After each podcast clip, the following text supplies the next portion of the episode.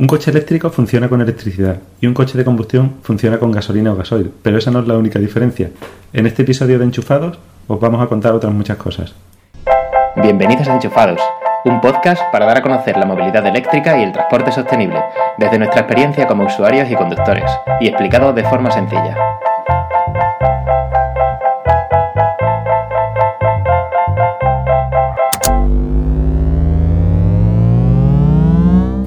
Hola, soy Emiliano.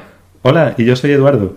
Y hoy nos hemos juntado en mi casa para grabar juntos, estamos en la misma habitación. En el otro episodio habíamos grabado cada uno en nuestra casa, pero en este episodio Emiliano está de vacaciones y se ha venido a verme y hemos echado el día preparando y grabando este episodio porque él no tiene sus medios habituales ni buena conexión a internet. Bueno, ni, no, ni siquiera buena, es que no tengo conexión a internet. Bueno. bueno, hemos estado dándole vueltas a qué es lo que queríamos con este podcast, ¿no? Sí. Y y lo que queremos es contar, mm, por si no quedó claro en el, episodio cero, lo que queremos es contar nuestra experiencia como usuarios de coches eléctricos, eh, pero sobre todo pensando en esos usuarios de coches de combustión que, que, tienen curiosidad o que están pensando en cambiarse, algo así. Exacto. Sí. No es un podcast de expertos, o sea, nosotros no somos expertos en coches eléctricos, aunque nos interesa mucho el tema, eh, ni es para expertos. O sea, queremos más bien para ese público que conoce poco o todavía está empezando con los coches eléctricos y mm, habíamos pensado eh, tener un eslogan, ¿no? Que fuera el siguiente. Queremos contar nuestra experiencia como usuarios de coches eléctricos como se la contarías a tu cuñado, a tu amigo o a tu primo del pueblo. Perfecto, muy bien. Eh, también queríamos dar las gracias por la acogida tan magnífica que hemos tenido del podcast. Mm, hay un montón de, gente que, bueno, un montón, unas cuantas personas que nos han escrito.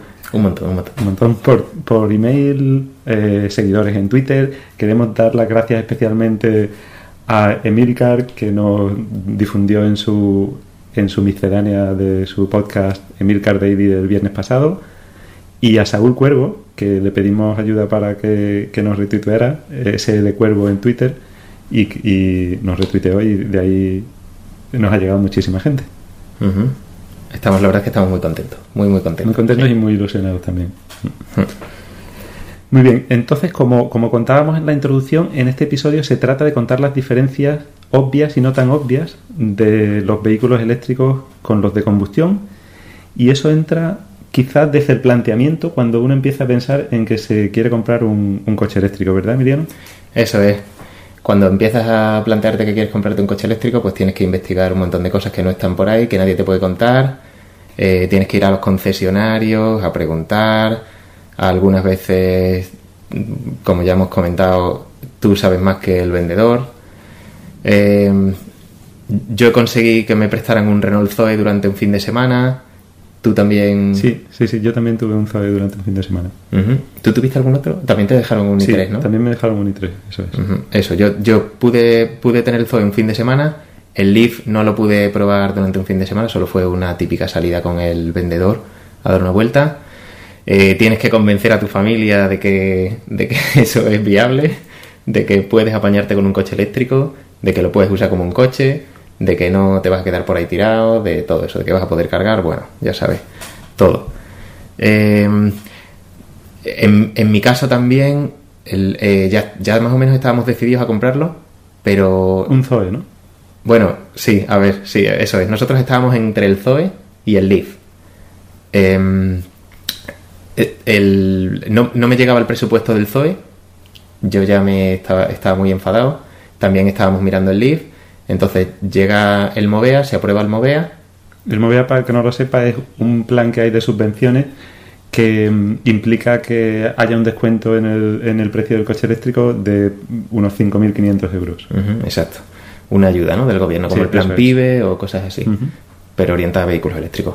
Bueno, entonces se aprueba el Movea y, y, se empieza ya a escuchar ahí que los fondos del Movea se están agotando porque es de risa, no sé si eran eh, 3 millones de euros o algo así, comparados con los 400 millones de euros que hay para otros planes de renovación ahí de, del parque automovilístico, ¿no?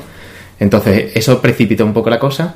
No esperé a, que me llegara el presupuesto del ZOE, menos mal porque todavía lo estoy esperando.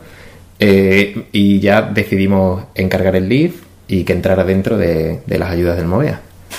Sí, a mí me pasó algo parecido. Yo también estuve en un montón de concesionarios y efectivamente en alguno de ellos todavía estoy esperando que me llamen o que me pasen el presupuesto, sí, en concreto en Citroën.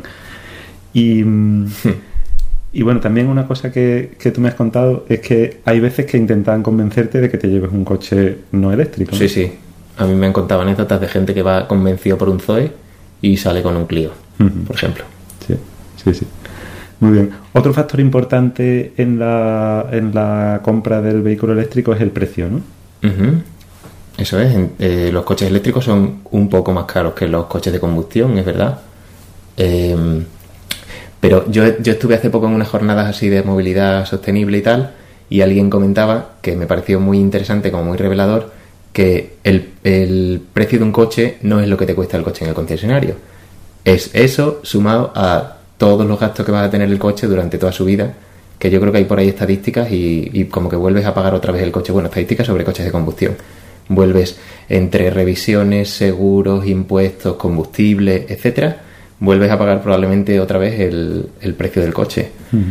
Y eso, entonces, eh, no es solo lo que te cuesta comprarlo, es lo que te va a costar luego también. Eso es. Y entonces, en el vehículo eléctrico, uno es consciente de que está haciendo un desembolso inicial más grande, pero luego va a tener un gasto mucho más pequeño a, eh, lo largo de la vida del coche, tanto en el gasto en, combustible, en este caso en electricidad, que es bastante menor que el gasto en, combustibles fósiles, y luego los gastos de mantenimiento, eh, seguros, eh, averías, posibles averías, etcétera. A mí me gustaría también contar que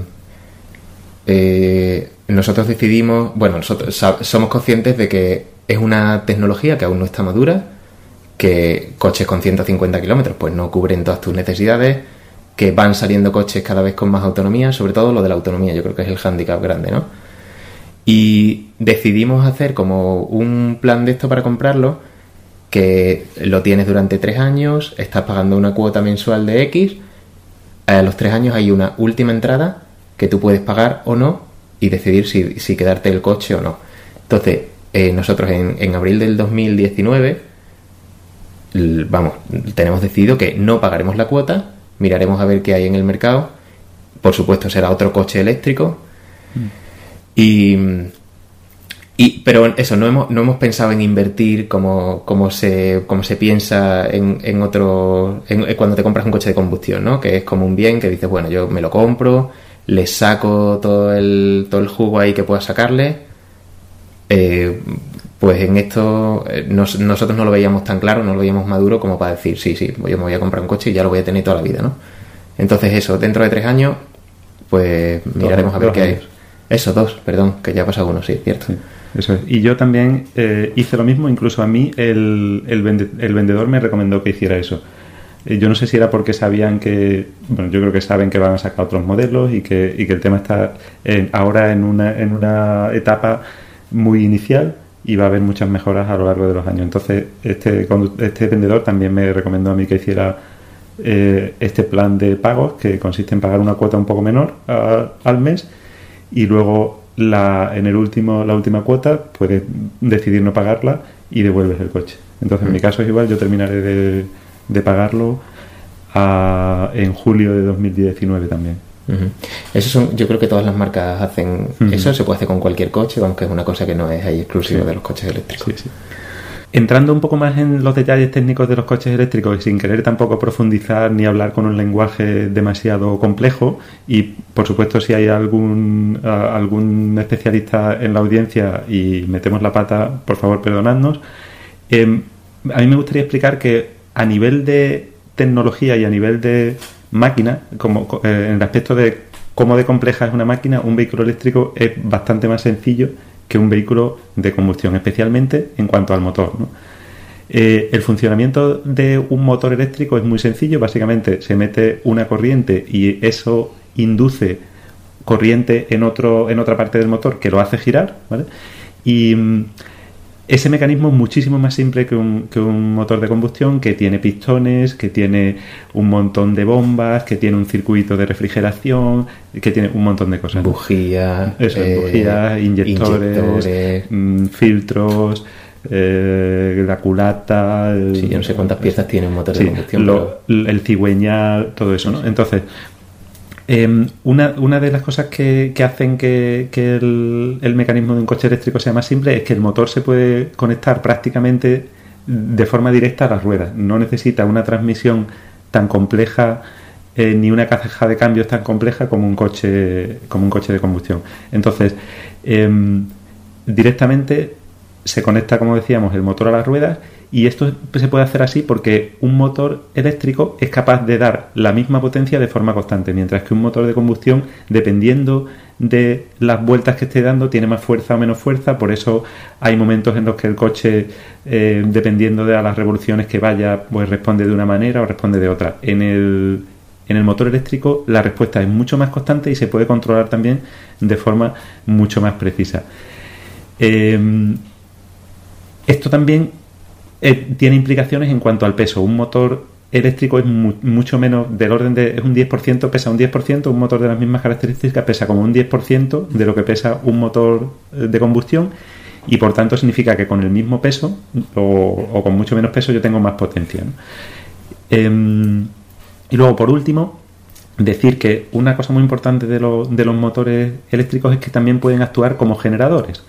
Resulta que ese mecanismo de inducción de corriente, si yo cambio, digamos, la, la polaridad de la corriente, por simplificarlo, yo puedo hacer que en vez de que el motor se mueva, el motor lo que hace es frenar el coche y a la vez recupera electricidad. Es una cosa que tienen todos los coches eléctricos que es la regeneración, que es que cuando yo levanto el pie del acelerador, el coche se frena y ese motor eléctrico está recuperando la energía y transformándola otra vez en, electricidad. Esto además influye en que los coches eléctricos se conducen también eh, casi con un solo pie, porque hay que usar mucho menos el freno debido a esta, a esta eh, forma que os comentaba de que levantando el pie del acelerador el coche se frena y se recupera electricidad. Sería algo parecido como una dinamo de una bicicleta o algo así, Sí, ¿no? efectivamente. Algo así. es, sí. Y, y eso, lo que tú decías de, de que casi no usas los frenos, no sé si ya lo hemos comentado antes, pero hay gente por ahí que, que tiene coches eléctricos que ya les ha hecho 300.000 kilómetros y no ha cambiado los discos del freno. Sí. Eh, bueno, también los coches eléctricos son automáticos, es decir, no tienen marcha. eh, tenemos una palanquita con la D, la R, la N. eh, eso, son, son automáticos, un pedal de freno y otro de acelerar. Eh, además, además de ser automáticos, no, no son automáticos como los coches automáticos que conocemos de combustión, que aunque son automáticos tienen una caja de cambios y tienen diferentes marchas, ¿no? Esto es un, motor que gira más o menos, ya está, no, no hay marchas. Eh, ah, y eso, y lo que tú comentabas antes, ¿no? No tienen un par motor que está entre las no sé cuántas mil y las no sé cuántas mil revoluciones, sino que tú le pisas y desde el principio te dan la máxima potencia. Con lo cual la, la sensación ahí es muy, es muy chula, un poco de montaña rusa, ¿verdad? Sí, exactamente. Es la, supongo que habréis visto de estos vídeos en internet en, la, en que la gente se monta en un Tesla y le dan el acelerón ese en el que el Tesla pasa de 0 a 100 en 3 segundos o en 4 segundos y claro, es- es- eso te quedas pegado al asiento. En nuestros coches no tienen esa aceleración tan fuerte, pero aún así se nota que tú le pisas Hmm. y sale disparado y en los semáforos eh, dejas a cualquiera atrás sin ningún problema. Ujú. También una cosa muy importante o interesante de la, de la que sean automáticos es que hay mucha más precisión en el control. Yo con mi coche soy capaz de pisando el acelerador un poquito hacer que el coche vaya súper despacio, súper despacio, como mm, a- o sea, es apenas imperceptible, pero se va moviendo mm, muy muy despacio eh, como como, como una tortuga, centímetro, a centímetro sí. prácticamente, eso es, sí. Y, y eso, bueno, pues es, es- es útil pues pa- para aparcar, para, para hacer maniobras y demás, ¿no? Entonces el control con el pedal es muy, muy preciso. Bueno, pues eso, sin, que no tiene bombas, no tiene aceite, no tiene radiador de refrigeración. Eh, lo que tendrá lo que tendrá en común con los coches de combustión será el líquido de freno, el líquido de la dirección, pocas cosas más, ¿no? Y bueno, el sistema de climatización también es parecido, aunque, aunque ahora hablaremos de, de él también con un poco más de detalle porque es interesante.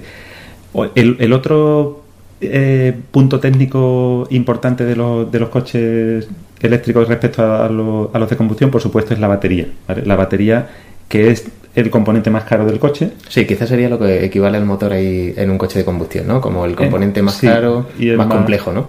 Sí, sí, sí.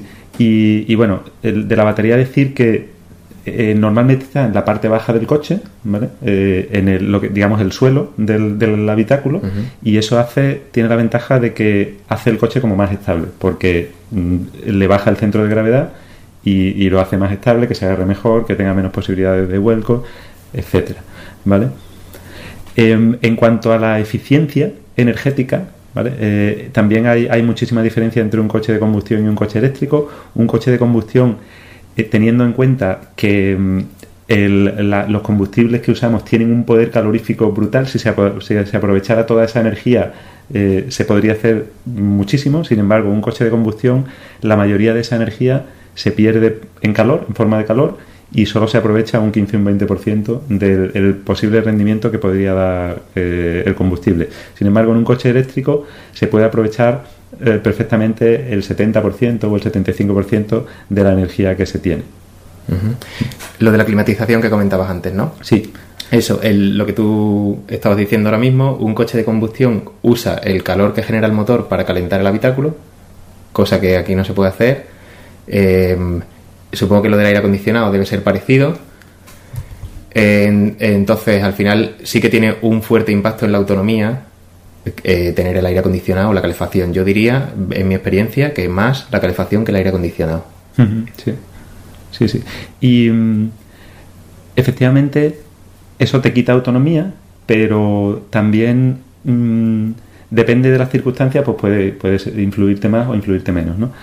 Eh, yo, por ejemplo, en, mi, en, mi, en el caso de mi coche, una opción que, que elegí fue los asientos calefactados y eso hace que en invierno tenga que poner menos la calefacción del habitáculo. Entonces, pues eh, los asientos calefactados gastan muy poco, gastan muy, muy poquito. A lo mejor me restan un kilómetro de autonomía ¿no? o, o un par de kilómetros, mientras que la calefacción me puede quitar 15 o 20, ¿no? Y en tu caso, pues... pues Sí, yo una cosa curiosa que había leído por ahí era que ahora los coches eléctricos han hecho que estudien más cómo calentar a los pasajeros, no calentar el habitáculo ahí brutamente, ¿no? Pues lo que tú dices, ¿no? A lo mejor calentar el volante y que ya la sensación en las manos ahí de confort ya te hace que, que esté calentito, Sí. lo que tú decías del asiento, eso, y antes como es una, una energía que estás derrochando ahí, eh, que te viene del motor y que si no la estás desaprovechando, pues se usaba... Sí, sí, efectivamente.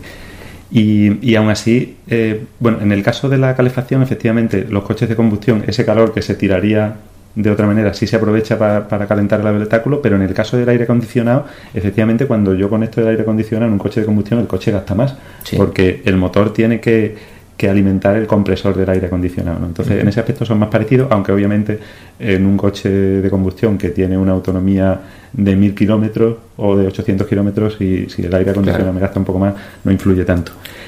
Claro, ese es el problema, el, el rango que nos movemos aquí con las autonomías, ¿no? No es lo mismo que a mí me quite un 20% de autonomía un coche que me hace 100 kilómetros que te quite un 20% de autonomía un coche que hace 800, ¿no? Sí. Oye, una cosa que me gustaría comentar que, que no es una diferencia sino una si- una similitud es que los coches de los coches eléctricos también llevan una batería de 12 voltios, Ah, sí, es verdad. Mm. que es curioso, ¿no? Que supongo que pues eso que alimenta también la radio, los faros, etcétera, igual que igual que en un coche y, y el y el, el uso exclusivo de la otra batería, digamos, es para, para moverse, ¿no? Sí, para moverse yo creo que para el sistema de climatización también. Sí, bueno, exacto, sí, sí, sí, el sistema de climatización. Sí, sí. Una cosa muy interesante de, lo- de los coches eléctricos es que la climatización funciona independientemente del motor, por así decirlo, ¿no? Porque, claro, yo ahora en verano me resulta muy curioso, no sé si tú te lo has encontrado, un montón de gente parada con el coche y con el coche encendido, porque tienen que estar parados por lo que sea, y tienen el, el coche encendido, arrancado, para básicamente tener el aire acondicionado. Nosotros no necesitamos hacer eso, nosotros podemos encender el aire acondicionado independientemente del que el, del que el vehículo esté en marcha, de que el vehículo esté, el motor, digamos, esté moviendo el coche y demás, porque son sistemas totalmente independientes. y, y lo que comentaba yo creo en el otro episodio, que también eso es muy útil en verano porque yo puedo desde la aplicación móvil Eso es una cosa que no hemos comentado Sí. también, es una conectar, sí. conectar el aire acondicionado después de tener un rato el coche al sol, cinco minutos antes de, de volverme a montar y cuando llego está el coche fresquito. Sí, lo mismo con el calor, vamos, tú pones el, se pone el Sí, climatizador, el ahí a distancia, ¿no? Sí. Y de hecho eso es una cosa que también aconsejan mucho las marcas, que cuando vas a salir en un viaje, mientras tienes el coche enchufado, lo, lo preacondiciones, mm, bien sea calentándolo o refrescándolo, antes de salir para no gastar energía de la batería ya mientras estás viajando, ¿no? sino que lo haces antes de estar viajando mientras está el coche enchufado. Ah, ¿sabes una cosa? Una cosa curiosa también que, que yo he notado es que como el motor no se calienta, tampoco se calientan los conductos por los que va el aire. Entonces yo muchas veces puedo poner el aire simplemente de fuera, el aire fresquito, que me parece que es bastante más fresquito que cuando voy en el coche de combustión, que sí que se calienta, eso, se calienta toda, todo el morro, entonces al final el aire que te entra es mucho más caliente. Sí, sí, sí, efectivamente. Mm. Muy bien, pues yo creo que con eso ya podemos terminar este bloque principal del, del episodio de hoy, hablando de las diferencias de, entre el coche de combustión y el coche eléctrico.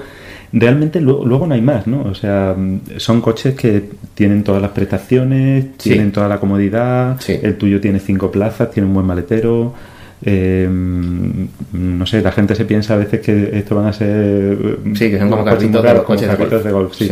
Pero no, son coches normales y corrientes. Aunque no puedes ir a más de 90 kilómetros por hora. Sí, o que, sí, sí, efectivamente. Eso, o te preguntan, pero ¿y eso tiene potencia para adelantar? Pues sí, más que, más que un coche de combustión normalmente. Sí, sí. Bueno, y, y, tú querías terminar con, con una reflexión. Sí, yo, yo te quería ir. Bueno, eso ya te lo he comentado, que el otro día estaba en el supermercado y empecé a escuchar ahí por la radio que había subido el precio del gasoil, que había subido el precio de la gasolina y pensé, jo, qué guay, que yo no me tengo que preocupar de eso. Tampoco me tengo que preocupar de, de la calidad del combustible, ¿no? Que es muy típico ahí. No, no vayas a esa gasolinera que la gasolina es peor, que no sé cuánto, que le echan agua, que tal, es que es más barata, pero es peor. Eso, la electricidad es siempre igual, no tenemos ese problema. También varían los precios, pero no varían de un día para otro. Te avisan, bueno, es bastante más cómodo.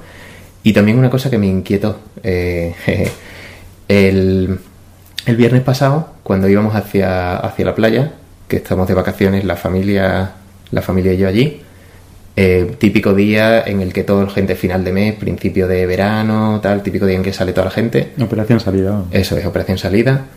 Eh, había muchos coches en, en las áreas de servicio y muchos coches repostando y pensé, uff, ¿cómo vamos a salvar esto, no? Cuando, cuando, todos, los coches sean eléctricos, ¿no? Sí, sí. Así que eso me, eso me, me, inquietó, me dio un poco que pensar. Sí, sí, sí.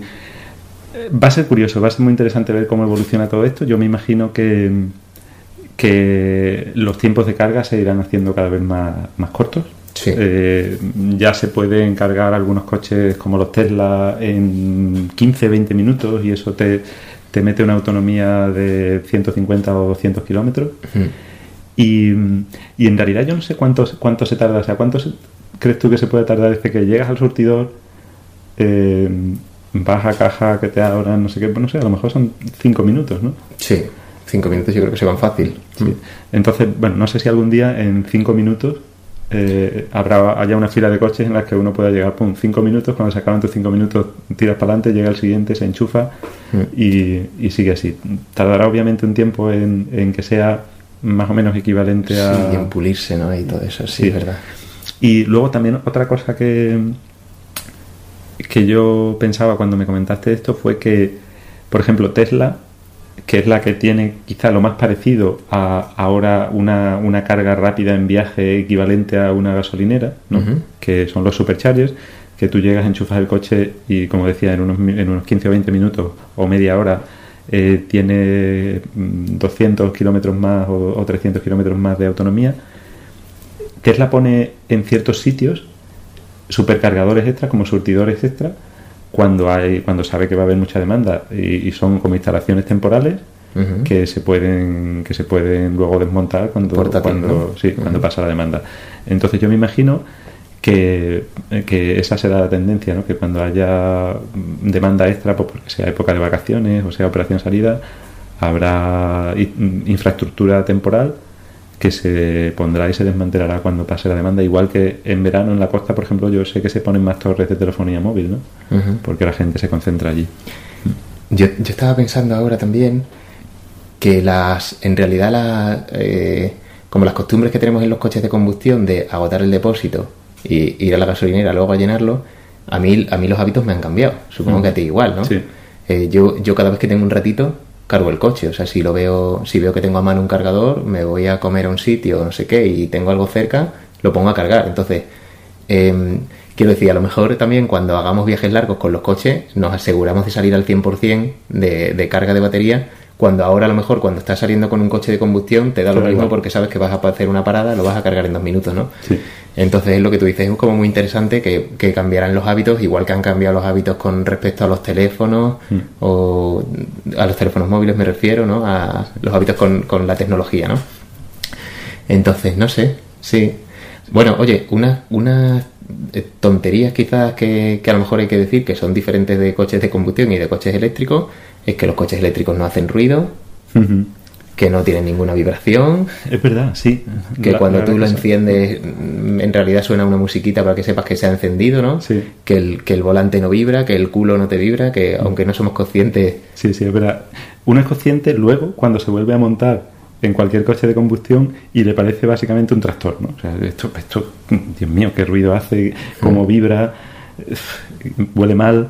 Sí, Entonces, sí, sí, eh, eso, efectivamente no lo hemos contado, pero yo creo que lo, lo planteabas tú un poco en el episodio anterior que cuando vas conduciendo es una sensación muy de deslizarse, ¿no? Porque, porque vas eso sin hacer ruido, con un movimiento muy suave, no hay vibración. Y efectivamente ese es un, un factor muy diferente entre los coches eléctricos y los coches de combustión al que uno se acostumbra rápido también. Sí, claro, bueno, nos acostumbramos rápido, sí.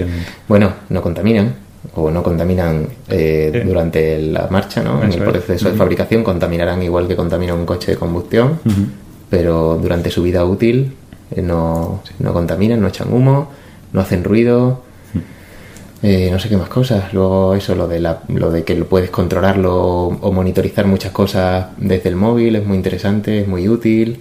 Que si por ejemplo lo tienes cargando, se sabe cuánto, cuándo se ha interrumpido la carga, si es que se ha interrumpido.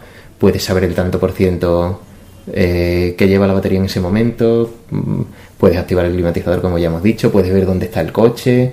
En tu caso puedes hacer incluso más cosas, ¿no? Sí, yo le puedo, puedo desbloquear el coche, abrirlo, cerrarlo, mm, tocar el claxon, encender las luces, cosas así. Sí. Eh, bueno, pues nada, ya, yo creo que ya nos vamos a despedir. Eh, contar que tenemos ya en perspectiva varios, varios episodios de distintos temas. Yo creo que, que uno que, que va a ser muy interesante va a ser cuando hablemos de la carga, de cómo cargamos nosotros nuestros coches. ¿vale? Que nosotros, ninguno de los dos tenemos punto de carga en casa. ¿vale? Y, y os contaremos cómo nos apañamos para, para cargar los coches. Y, y también queremos en este mes de julio hablar sobre Tesla, eh, que es un poco la, la empresa y los coches más punteros en cuanto a esta tecnología. Y en este mes de julio se lanza un, un nuevo modelo de Tesla que, que puede ser muy importante en, en la movilidad eléctrica. Entonces queremos hablar sobre eso también. ¿Alguna cosa más se te ocurre? Pues nada más, ya despedirnos.